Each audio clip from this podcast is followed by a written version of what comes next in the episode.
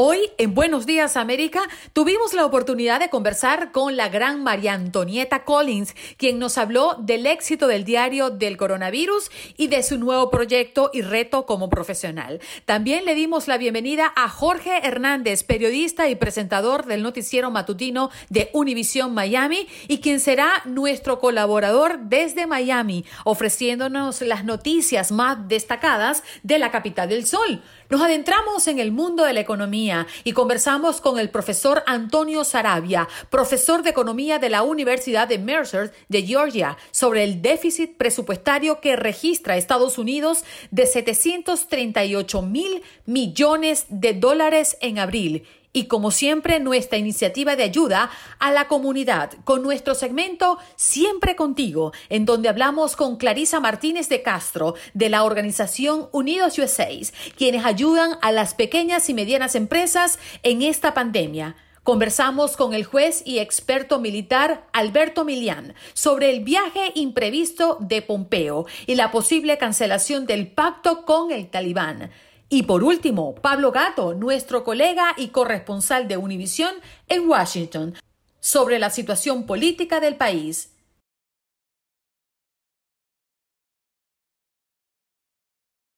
Nos vamos de inmediato con María Antonieta Collins. Muy buenos días.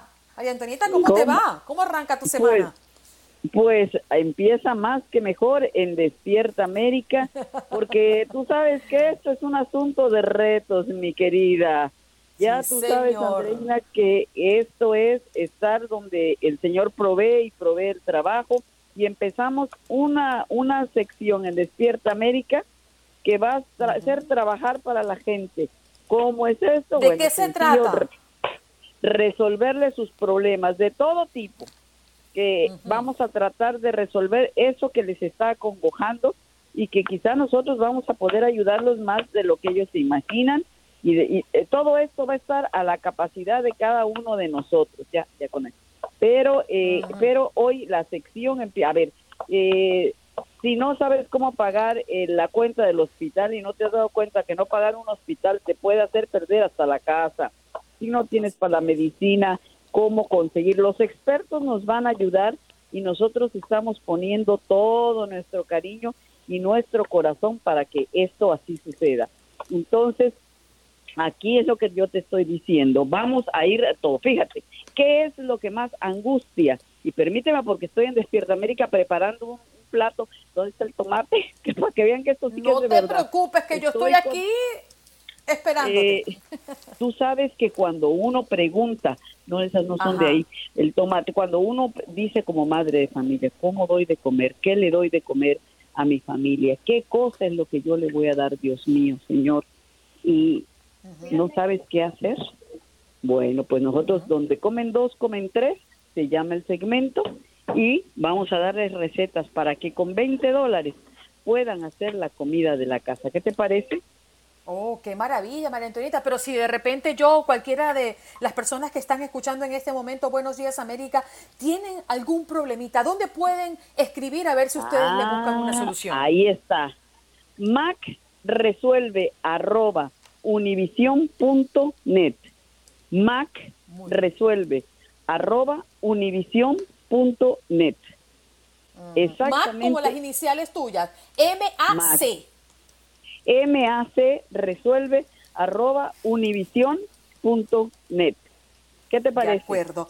Me parece estupendo y no me lo voy a perder. Estoy al aire en este momento, pero seguramente lo vamos a estar viendo a través de pues, univision.com, donde hay mucho material de Despierta América. Eh, María Antonieta, eh, quiero también felicitarte y sabemos que se le ha puesto un punto final, al menos por ahora, al diario de coronavirus que tuviste la oportunidad de llevar por muchísimas semanas en medio de los momentos más difíciles que la humanidad haya vivido en los últimos tiempos al lado de Jorge Ramos. Queremos felicitarte y que nos hables de este cierre de ciclo. Mira, fue algo que, a ver, eh, es la asignación que queríamos que terminara y que no queremos que vuelva, porque eso significa que hay problemas y si hay problemas, todos estamos mal. Entonces, eh, hablar del coronavirus, pero hablar en una forma más relajada, nos permitió que la gente, la gente nos, nos conociera de otra forma. que conociera a Jorge de otra forma. Y entonces, eh, pues eh, nueve semanas, 45 shows y toda la gente eh, pendiente, pendiente de lo último que estaba sucediendo.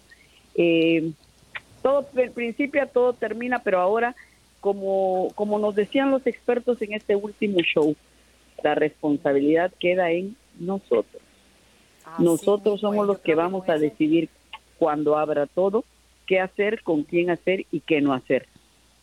Entonces, pues creo que con ese mensaje está más que claro, María Antonieta, que la responsabilidad ahora es de nosotros, el reabrir, el no reabrir, el que las playas estén abiertas, en que los centros comerciales comiencen a andar, pero todo recae a cómo nos comportemos, cómo de manera individual tomemos la responsabilidad de echar adelante en medio de una pandemia que nos afectan a todos. Y déjame decirte lo último con lo que quiero que se quede todo el auditorio que te está escuchando. No hay vacuna y no hay tratamiento eh, probado hasta el momento. Hay cosas que están funcionando, como el remdesivir, como el plasma de quienes fueron contagiados, pero no hay ni vacuna ni medicina. Eso lo tenemos que tener en la cabeza para tomar decisiones inteligentes que no arriesguen nuestra vida ni la de los que están a nuestro alrededor. Así es. Gracias, María Antonieta, por pasar por aquí y toda la suerte del mundo. Te quiero, mi amor. Un beso, y buenos días a todos ustedes, América.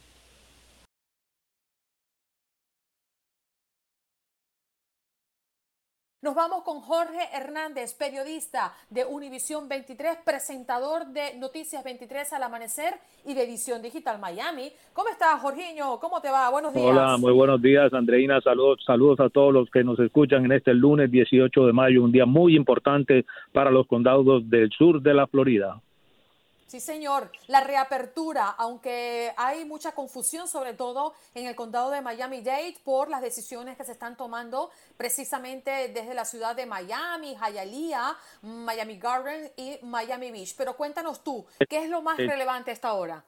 Es importante que sepan porque abre el condado Miami-Dade ciertas ciudades, pero no todas las municipalidades van a estar abriendo el día de hoy. Estamos hablando del caso de las ciudades de Miami, Hialeah, Hialeah Gardens y Miami Beach que han tomado la decisión de reabrir, pero este miércoles 20 de mayo, ya que están tomando las medidas necesarias, quieren verificar que los negocios sigan las directrices de las entidades de salud para evitar nuevos contagios. Es por eso que han esperado un día, dos días más. El jueves pasado recibieron la orden de reabrir, dicen que no tuvieron tiempo para prepararse, entonces van a prepararse un poco más. Por otra parte, Andreina, te cuento que desde este domingo abrieron ya muchas de las iglesias de nuestros condados. Además, abrió el casino de los Mikosuki aquí en Miami tras una orden del gobernador. Sin embargo, eh, muchas personas denunciaron que no se respeta el distanciamiento social ni se está usando las mascarillas faciales de protección. Es importante que sigamos las directrices del Departamento de Salud, del Centro de Control y Prevención de Enfermedades, porque si no vamos a ir al retroceso, van a aumentar los contagios y tendremos que ir de nuevo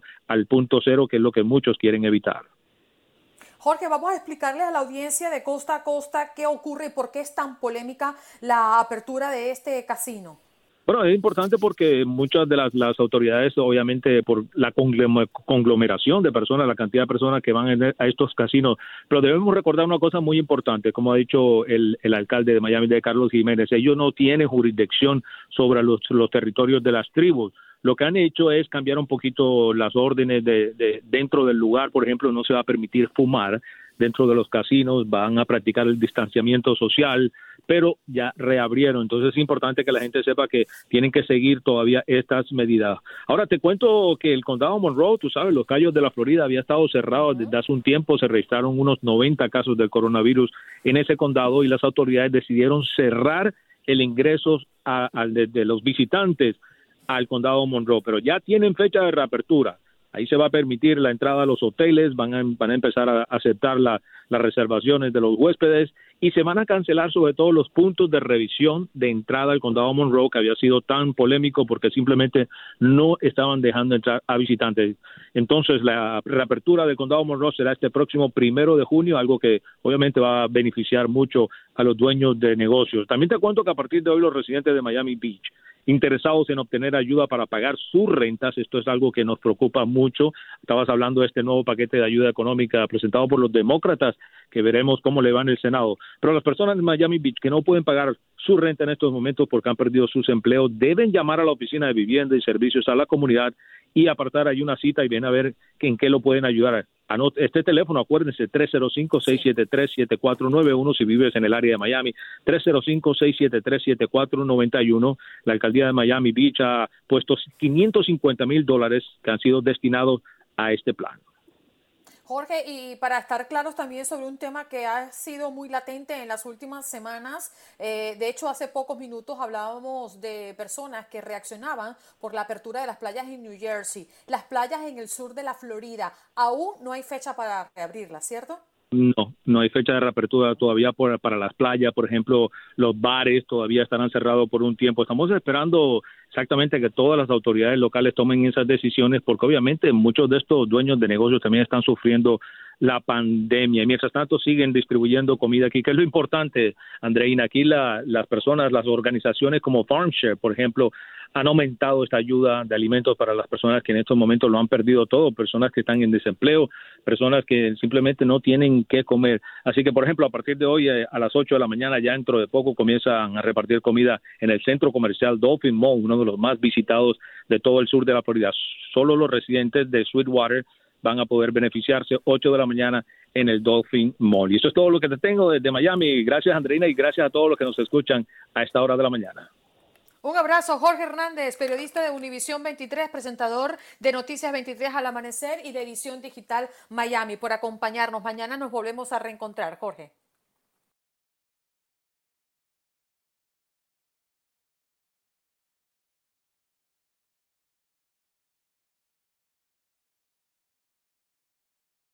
Estamos listos para recibir a nuestro próximo invitado. Se trata de Antonio Sarabia, profesor de Economía de la Universidad de Mercer en, Georgia. Muy buenos días, profesor. Gracias por estar en Buenos Días, América. ¿Qué tal? Buenos días. Un gusto. Bueno, Estados Unidos registra déficit presupuestario récord de 738 mil millones de dólares en abril. ¿Cómo puede afectar esto a la economía del país, profesor?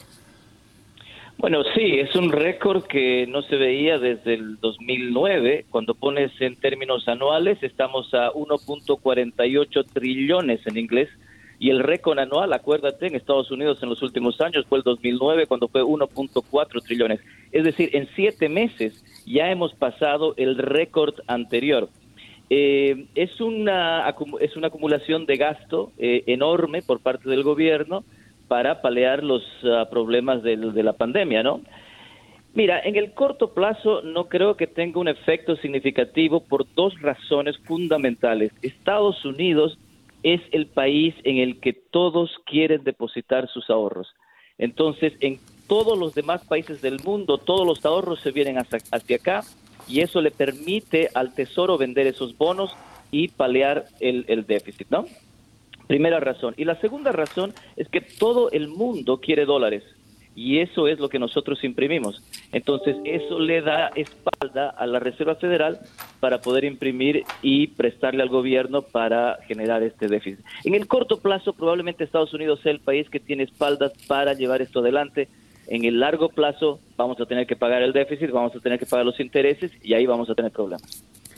Profesor Sarabia, buenos días. Le saluda Juan Carlos Aguiar. A mí me preocupa es si este dinero eh, que en este momento estamos necesitando tanto en el país es solo por cuenta del coronavirus o hay un endeudamiento más allá por cuenta de otros planes del gobierno federal. Por ejemplo, el famoso muro fronterizo, por ejemplo, los recursos que se le están inyectando a las autoridades migratorias para cumplir los planes que tiene el hoy jefe de Estado Donald Trump. Tienes mucha razón, es una muy buena pregunta. El déficit de Estados Unidos venía ya muy fuerte, muy alto antes de la pandemia. Y lo que pasa, fíjate, si tú vuelves hacia atrás hasta el 2001, ¿no? El, el 11 de septiembre, cuando vino la crisis del 11 de septiembre, el gobierno salió con todos los cañones de estímulo fiscal a otra vez darnos liquidez para que la demanda no caiga y sigamos consumiendo. Eso pasó pero el, el gasto no no volvió a los a los niveles que estaba antes del 2001. Es decir, lo que esto se llama en economía la inercia del gasto. Cuando tú empiezas a gastar, es muy difícil retroceder después de decir, bueno, ya pasó la emergencia, dejemos de gastar. Entonces el gasto después de septiembre 11 subió, no volvió a bajar, y después acuérdate que tuvimos la otra crisis, ¿no? La crisis del 2008. Y entonces salieron otra vez los cañones de estímulo fiscal, subió el gasto y, y jamás volvió a bajar. Es decir, ya el déficit venía, venía grande, venía como una bola de nieve, le sumas lo del coronavirus. Entonces, tenemos, eh, para que tú tengas una idea y la gente tenga una idea, al momento la deuda de Estados Unidos, la deuda acumulada, son de 25 trillones en inglés, 25 trillones de dólares. ¿Qué son 25 trillones de dólares? Bueno, todo lo que nosotros producimos en un año, los 328 millones de habitantes de este país, todo lo que producimos en un año, si lo sumas todo eso, son 20.5 trillones, es decir, ese es el PIB, el Producto Interno Bruto de, Estados Unidos. La deuda ya es mayor al Producto Interno Bruto de Estados Unidos. Entonces, en el largo plazo, vamos a tener problemas, como te digo, en el corto plazo, todavía Estados Unidos sigue siendo el destino de todos los ahorros. Eh, profesor, em, hoy tenemos sobre la mesa la consulta a la audiencia de qué creen si el Senado debería aprobar eh, más dinero de ayuda a las personas o es un error endeudarse más. Lo que queremos es que nos explique qué significa para la economía de los Estados Unidos cada vez que se dan ayudas como esta y qué significa para la persona que contribuye y si estaría endeudándose a título personal con este país. Las dos caras. Sí, los demócratas están ahora sugiriendo una nueva, su nueva, su nueva propuesta es un nuevo eh, programa de estímulo de 3.3 trillones de dólares. Eh, si eso pasa, eh, imagínate, el déficit va a ser probablemente el más alto de la historia de este país mira, las, personas tienen que preocuparse de la siguiente forma. a nivel individual yo lo vería de esta forma. El gobierno de mi país está endeudando, se está endeudando cada día más y en algún momento esa deuda se tiene que pagar. En el corto plazo, como digo, estamos atrayendo los ahorros de otros países, así que no tengo problema. Pero en el mediano y largo plazo, incluso un país como Estados Unidos va a tener que pagar los intereses. ¿Qué significa eso? Que cuando empiezas a pagar la deuda, tienes menos recursos para programas sociales, ¿no? Entonces tengo que rebajar, por ejemplo, lo que le doy al Social Security, tengo que rebajar lo que le doy a Medicare, tengo que rebajar mis programas de construcción. Eso va a generar menos empleo, ¿no? Entonces, en el largo plazo, si yo fuera un individuo racional, digo, en el largo plazo mi gobierno va a empezar a pagar esta deuda, probablemente hayan menos programas sociales, así que probablemente yo tenga que ahorrar ahora. El cheque que me está llegando de dos mil dólares, probablemente lo tuviera que cuidar muy bien, ahorrarlo, porque sé que en el futuro las cosas del el estímulo del gobierno va a caer, ¿no? Yo lo vería de esa de esa forma, haciendo mi control entre corto plazo y largo plazo. Juan Carlos, ¿estás allí? No, no escucho Juan Carlos. Ahora, dándole un poquito más de continuidad, profesor, a, esa su respuesta, eh, muchas personas hablan de que si reciben la ayuda, eh, estarían endeudándose con el Estado y que seguramente esto va a cobrarse de alguna manera con pago de impuestos o con algún cargo adicional. ¿Cómo funciona esto de cara a los contribuyentes? No, esto no es una deuda, no es que el gobierno te esté prestando los dos mil dólares y tú tengas que devolverlos en algún momento. No, esto es un regalo, es un regalo que el gobierno hace a cuenta de su propio déficit.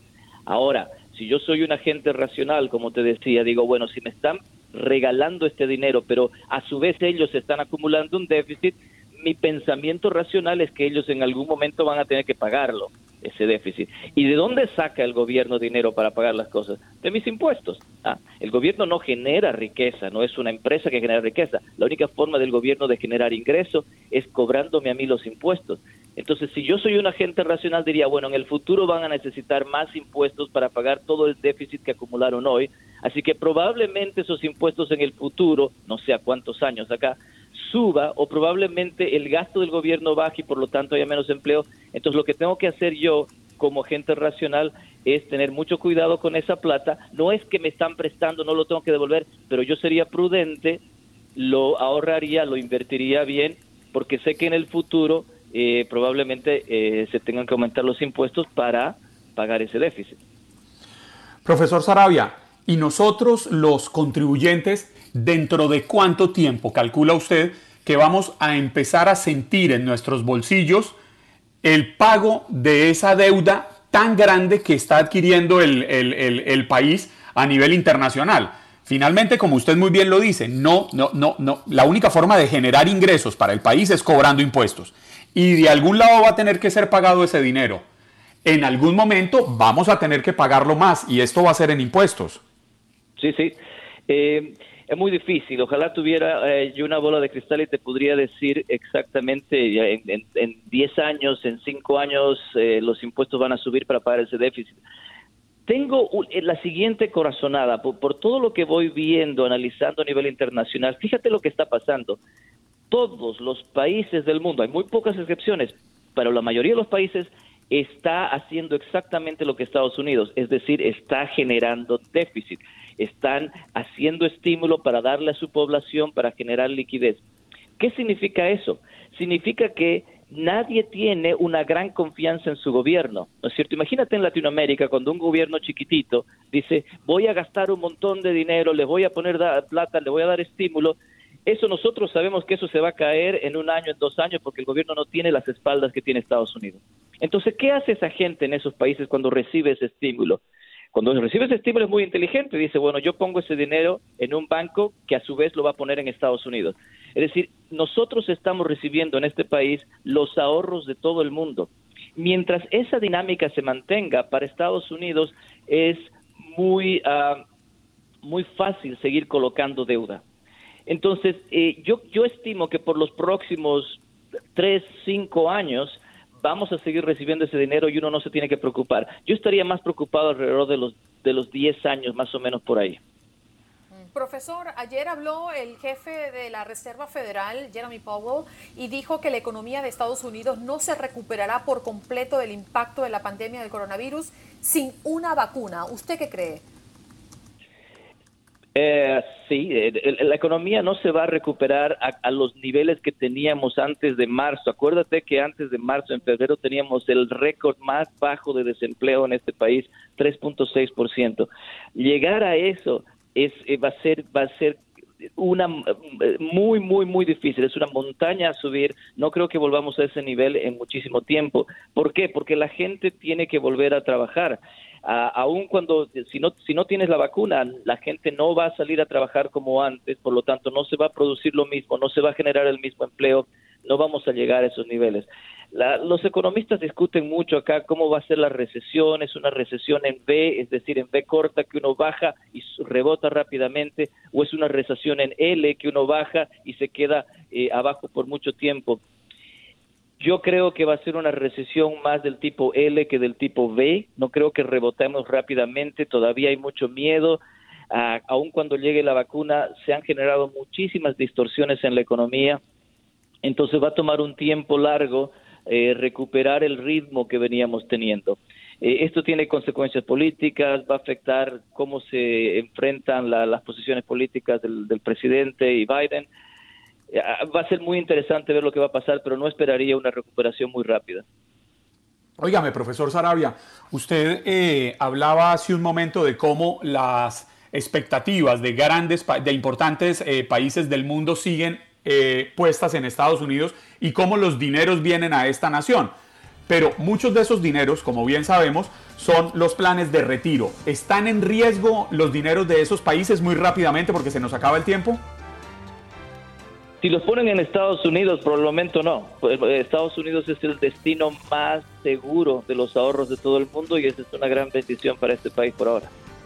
Profesor, gracias por estar con nosotros en Buenos Días América. Agradezco a ustedes. Antonio Sarabia, profesor de Economía de la Universidad de Mercer en Georgia, acompañándonos y hablando de la economía en los Estados Unidos. Ya regresamos.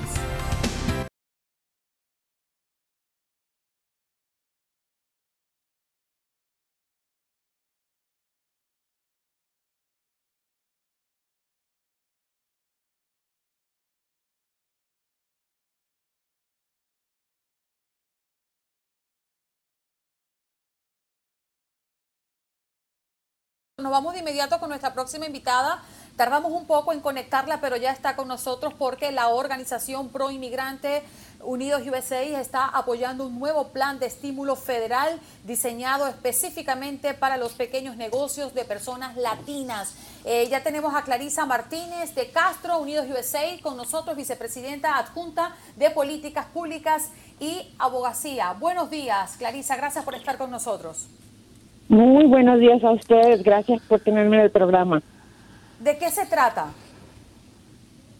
Pues, de, de hecho, como estaba diciendo la persona que, acaba de llamar, el problema con, con, los, con la legislación de estímulo que se ha aprobado últimamente es que deja a muchísima gente fuera, familias y trabajadores. Y dentro de eso va incluida la ayuda que no se ha recibido en los pequeños negocios. Entonces, esta legislación que está presentando la senadora Harris de California trata de, de una manera más directa, asegurar que los pequeños negocios tengan los recursos necesarios.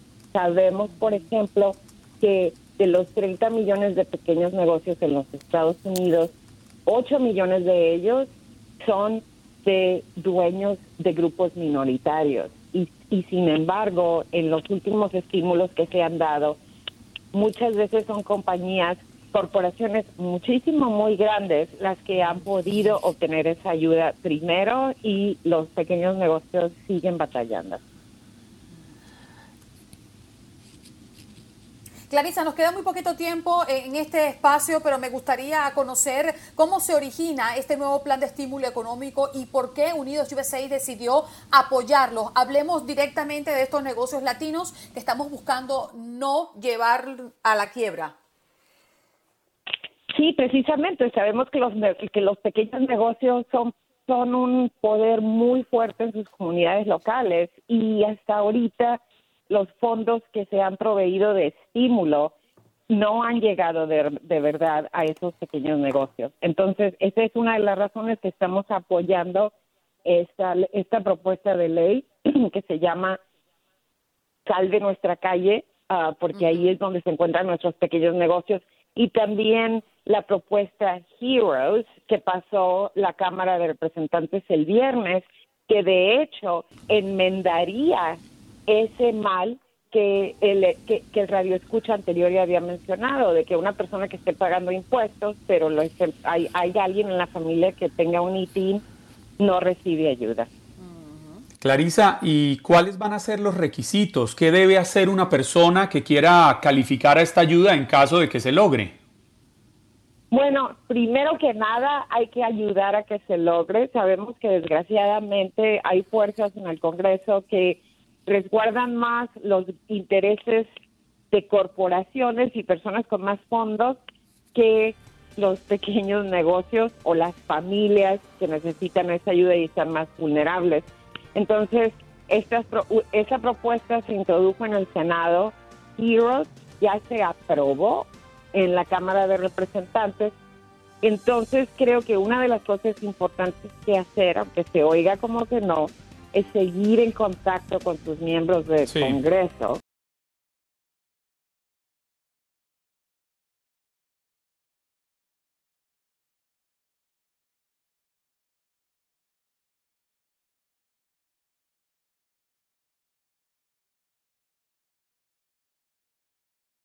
Bueno, nos vamos con nuestro próximo invitado. Estamos listos para recibir a Alberto Milián, juez y experto militar. ¿Cómo estás, Alberto? Gracias por estar con nosotros nuevamente en Buenos Días, América. Buenos días y muchas gracias por la invitación. Me surge una inquietud y me gustaría saber tu punto de vista, porque el nuevo ministro de Exteriores de Israel, el ex jefe del Estado Mayor Gabi Ashkanis, aseguró que la propuesta de paz de Estados Unidos para la región que rechazan los palestinos y contemplan la anexión de parte del territorio ocupado de Cisjordania, es una oportunidad histórica. ¿Tú lo ves así? Sí, yo creo que es una oportunidad histórica, pero una de las razones que fue el secretario de Estado Mike Pompeo a Israel en estos momentos, hay dos problemas grandes, la anexión, que puede representar una crisis, porque muchos de los aliados norteamericanos de los países árabes están en contra Y lo que quisieran los Estados Unidos, yo creo, el objetivo a largo plazo es buscar la manera que Israel se ponga a negociar con los palestinos, pero que no se apresure en la anexión, porque eso le va a crear eh, problemas para los Estados Unidos con su diplomacia en esa región y con aliados norteamericanos.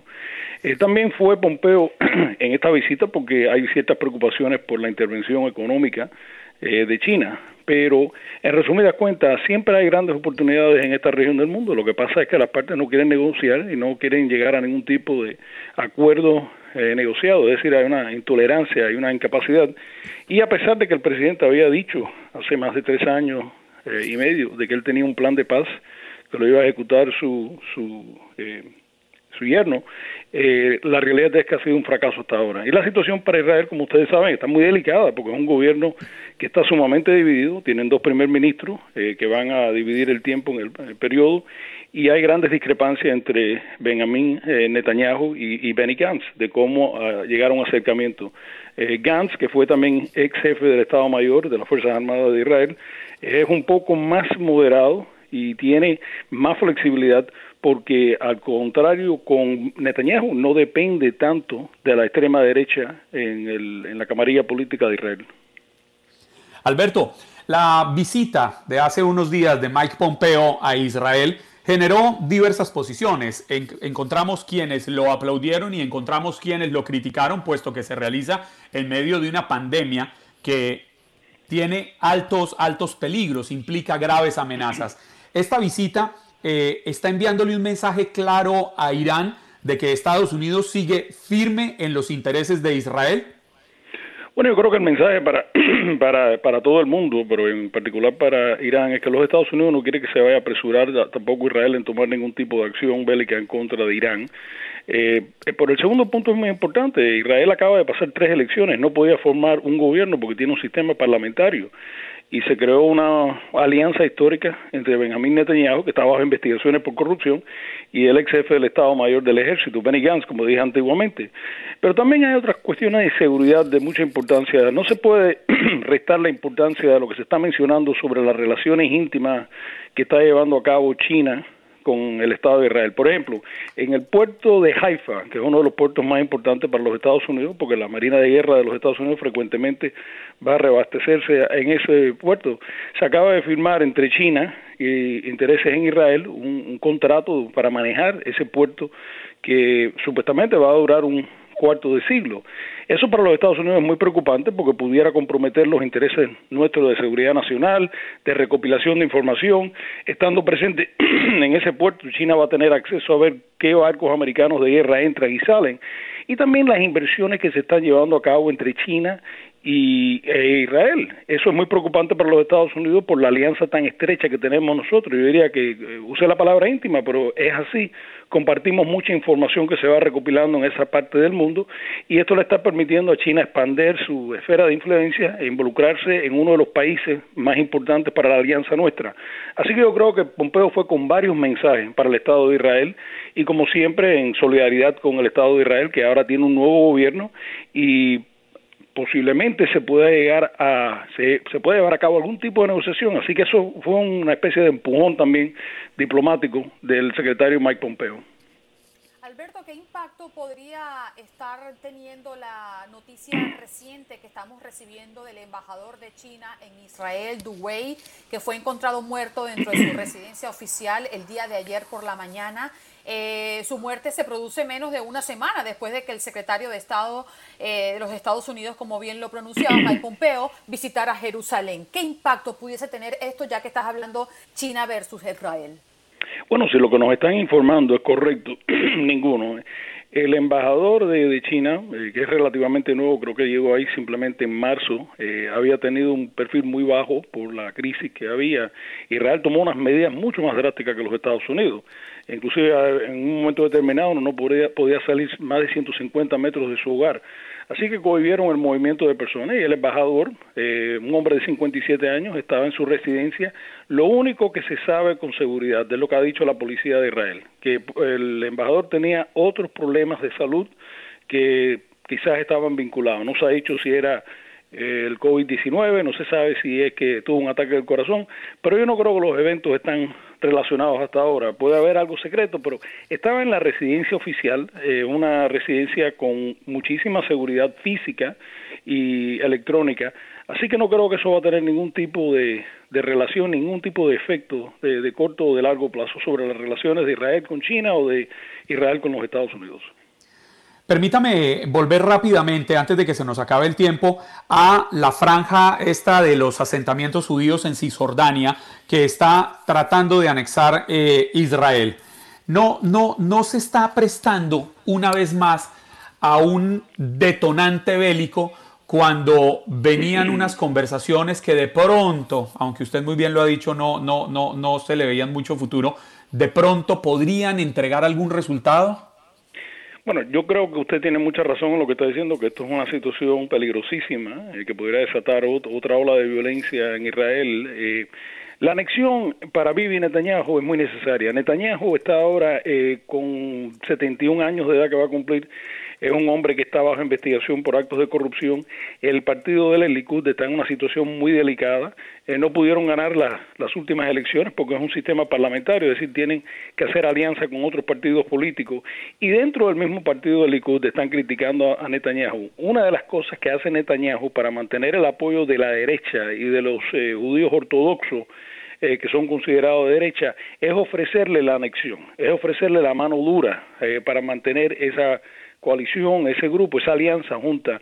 Y él está balanceando las dos cosas, sabiendo que esto puede tener consecuencias terribles, a la misma vez tiene que mantener su gobierno unido, si no va a perder el poder. Y creo que cuando ustedes comenzaron, hablaron de Pompeo. Esa yo creo que fue una de las cosas que fue Pompeo de una manera diplomática, decirle que tuviera muchísimo cuidado, que esto pudiera desatar una hora de violencia, de inseguridad en esa parte del mundo, porque los aliados de los Estados Unidos como los países árabes que están en esa región eh, van a estar en contra de esa anexión. Eso es, eso es como darle candela eh, a la gasolina. Y esa es una situación muy peligrosa que nadie tiene la solución en este momento, pero yo creo que el mensaje de Pompeo casi seguramente era que fuera lento y que negociara y que buscara una transición y que no se aferrara a hacer una anexión eh, muy apresurada porque eso pudiera desatar una crisis militar y política para los Estados Unidos.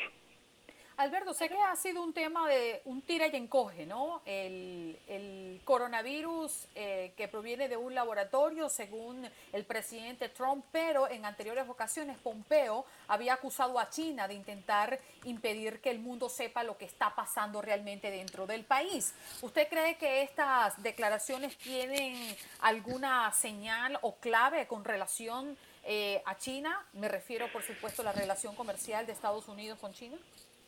Yo creo que la preparación de los Estados Unidos a nivel nacional fue malísima. No hubo preparación a pesar de todas las advertencias que, de acuerdo con varios medios de información, comenzaron en noviembre y diciembre del año pasado.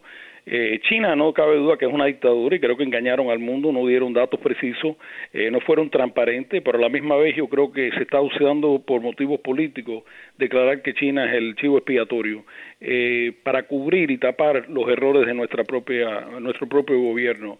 en segundo punto, el presidente no es ningún experto sobre temas biológicos ni de ciencia. Yo creo que debemos escuchar a los expertos. Hasta ahora los expertos, los científicos, han determinado que hay tres posibles causas del coronavirus. Uno es natural, producido por la naturaleza. El segundo, algún tipo de arma bioquímica. Y tercero, que se pudiera haber salido, eh, no a, propósito, pero accidentalmente de un laboratorio. Sabemos que no es una arma bioquímica porque el análisis del ADN demuestra que no fue fabricada en un laboratorio.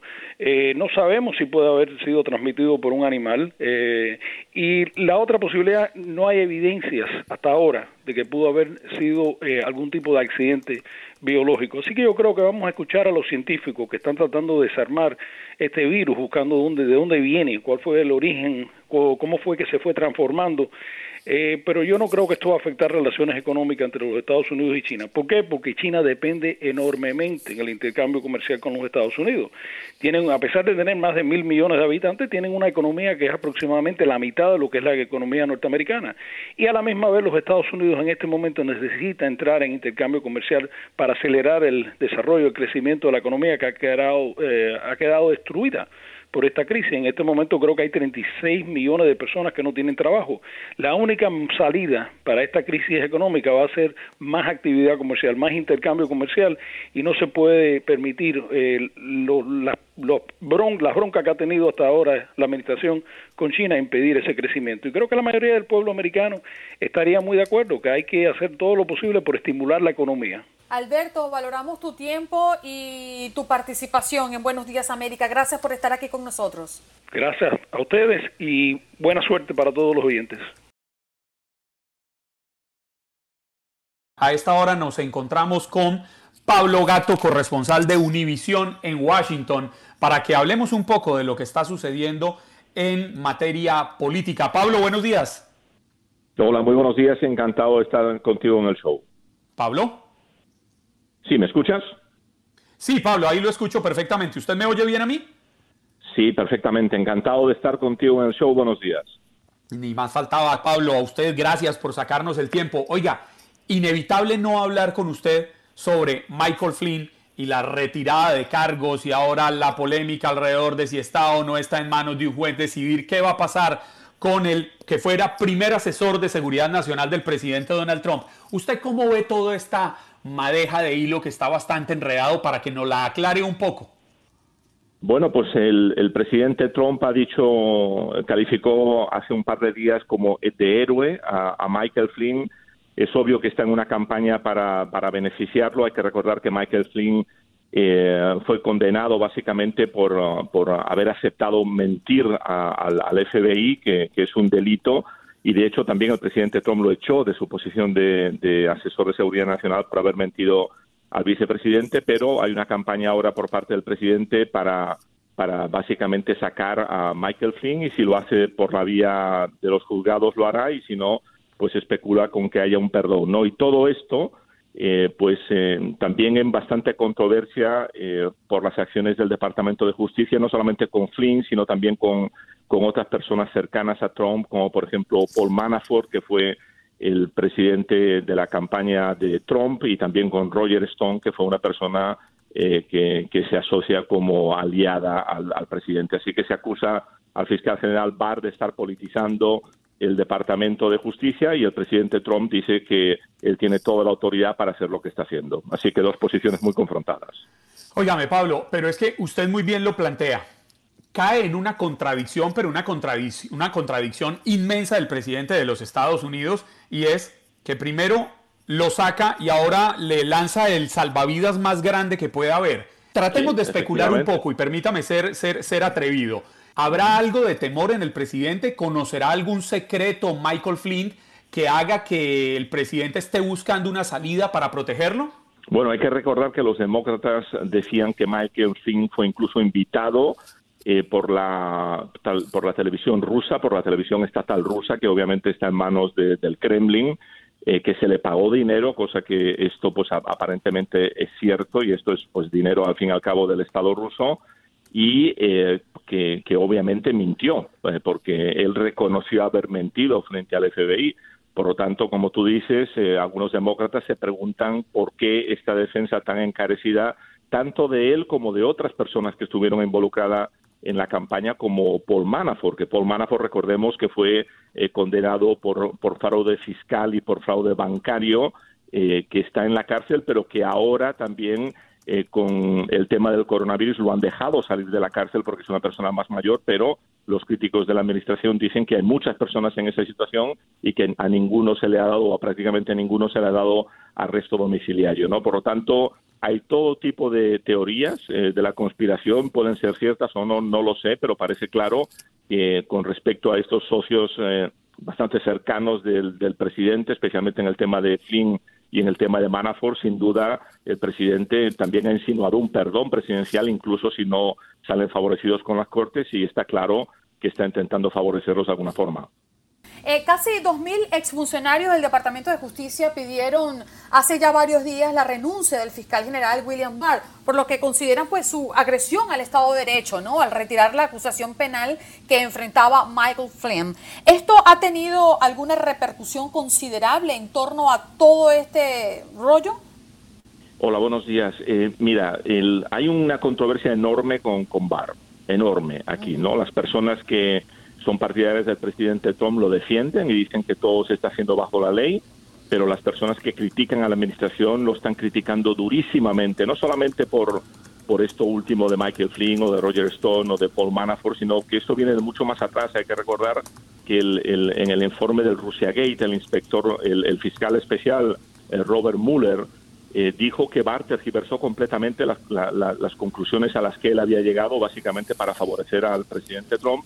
Y hay que recordar también que en el tema del impeachment, el Departamento de Justicia intentó bloquear al, a la persona que estaba denunciando anónimamente eh, lo que decían interferencias por parte de Ucrania en las ah, el llamado de Trump a las interferencias de Ucrania en las elecciones presidenciales y el Departamento de Justicia también bloqueó esto y tuvo que ir el inspector general que finalmente fue despedido por Trump directamente al Congreso para hacer estas denuncias, ¿no? Entonces los eh, las personas que se oponen al presidente Trump han criticado desde el principio a Barr diciendo que lo que ha hecho ha sido politizar completamente el departamento y básicamente, eh, pues en sus palabras, destrozar la cuestión de una justicia independiente en este país y de nuevo los que defienden al presidente Trump dicen que, siempre ha actuado bajo la ley. Así que dos posiciones muy confrontadas.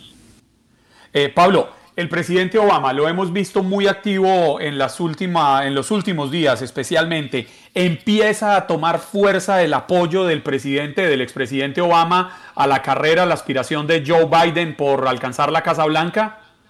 Las críticas a Trump son bastante duras.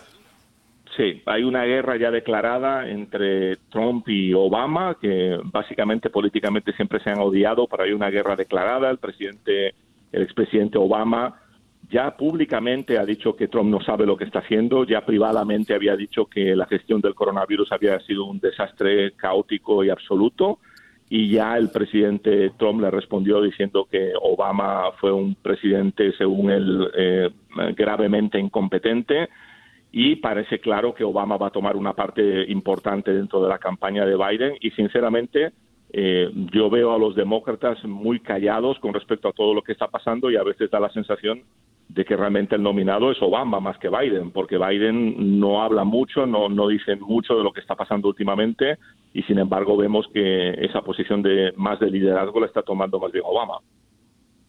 Pablo, sabemos que en la Casa Blanca, en medio de esta pandemia, se vive un huracán, ¿no? Pero entiendo que durante este fin de semana hubo un tornado, porque un alto funcionario de la Casa Blanca criticó fuertemente a los gubernamentales centros de prevención y control de enfermedades, alegando de que hay retrasos iniciales de Estados Unidos en la detección del COVID-19. ¿Qué ha sabido de esto y por qué se, se ha eh, eh, explotado esta crítica contundente del alto funcionario?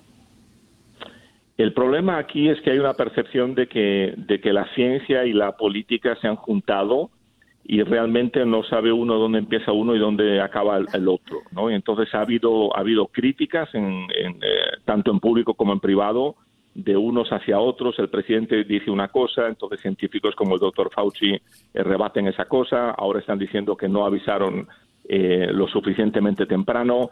Entonces es como un, un partido de tenis donde a veces se tiran la pelota unos a otros y al final eh, como digo, esa línea entre la ciencia y la política como que, se ha quedado un poco borrosa y, el público en general no sabe realmente quién tiene razón y yo pienso que, eso es muy malo porque en un momento de una, de una pandemia tan grave como esta debería estar claro al menos los hechos y ya ni siquiera en, los hechos eh, eh, mucha gente se pone de acuerdo. Pablo, y es triste que tengamos tantos meses en medio de esta tragedia y que todavía no aprendamos y que no nos pongamos de acuerdo ni siquiera por el bien de nuestra humanidad. Gracias por estar con nosotros. ¿eh? A ustedes, un placer. Bien. Has escuchado el podcast de Buenos Días América. Gracias por preferirnos y no olvides compartirlo.